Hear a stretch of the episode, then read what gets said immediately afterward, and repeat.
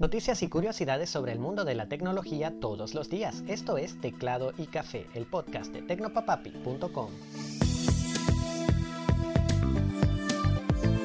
Hola, ¿qué tal? Te deseo un gran día, soy Alexis y hoy vamos a empezar hablando de Twitter. Y es que hace apenas unos días, el 10 de marzo, Twitter lanzó al público una prueba que venía haciendo desde el año pasado poner dos pestañas en su aplicación oficial en la que se podía ver los tweets en orden cronológico u ordenados según un algoritmo de relevancia.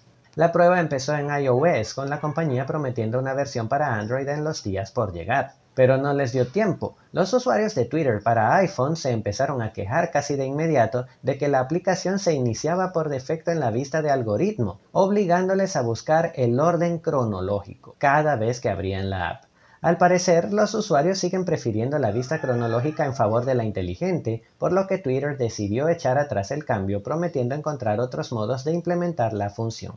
Lo gracioso es que la solución ya existe. Entras a Twitter, tocas la estrellita arriba a la derecha y eliges ver los tweets más recientes y listo, tu aplicación se quedará así por al menos unas semanas. No entiendo por qué Twitter insiste en arreglar lo que no está roto.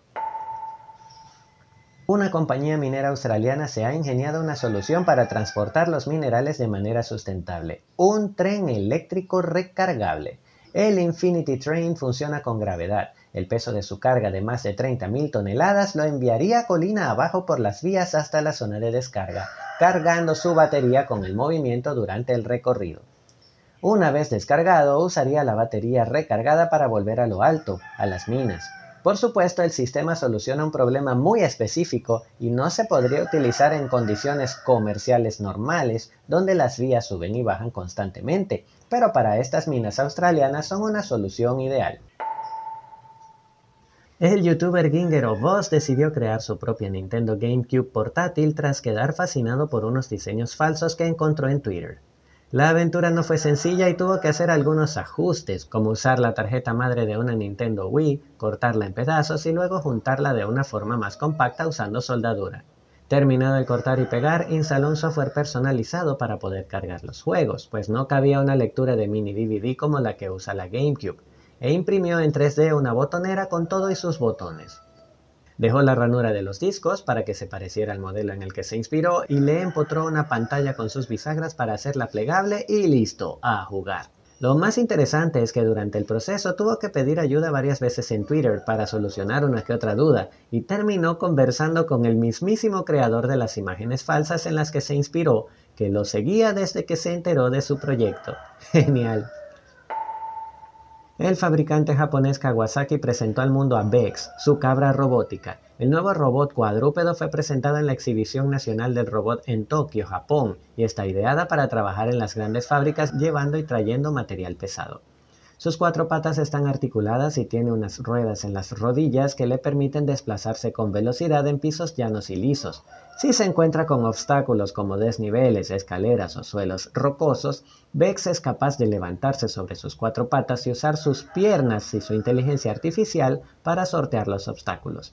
Tiene una capacidad de carga de hasta 100 kilogramos y es completamente modular, por lo que podría ser una cabra o algo más aburrido como un contenedor rectangular lleno de piezas de metal. Y llegamos al vistazo al pasado, el 15 de marzo de 1985, apenas unos meses después de que se aprobara el estándar sistema de nombres de dominio que da vida a Internet hoy en día, la empresa Symbolics Computer Company quiso asegurar su futuro en la aún por nacer red de redes y registró su propio dominio, symbolics.com. Lo que hizo historia fue el hecho de que Symbolics fue la primera entidad en todo el mundo en registrar un dominio para un sitio web en Internet cuando estos ni siquiera existían. Otras empresas tuvieron la misma idea que Symbolics, como BBN, que por cierto trabajaba con ARPANET y fue la segunda en la carrera, y Thinking Machines Corporation, que registró Think.com un poco después de BBN. Curiosamente, grandes del mundo de la informática como Xerox o HP llegaron un año más tarde a la carrera, registrando sus .coms en 1986.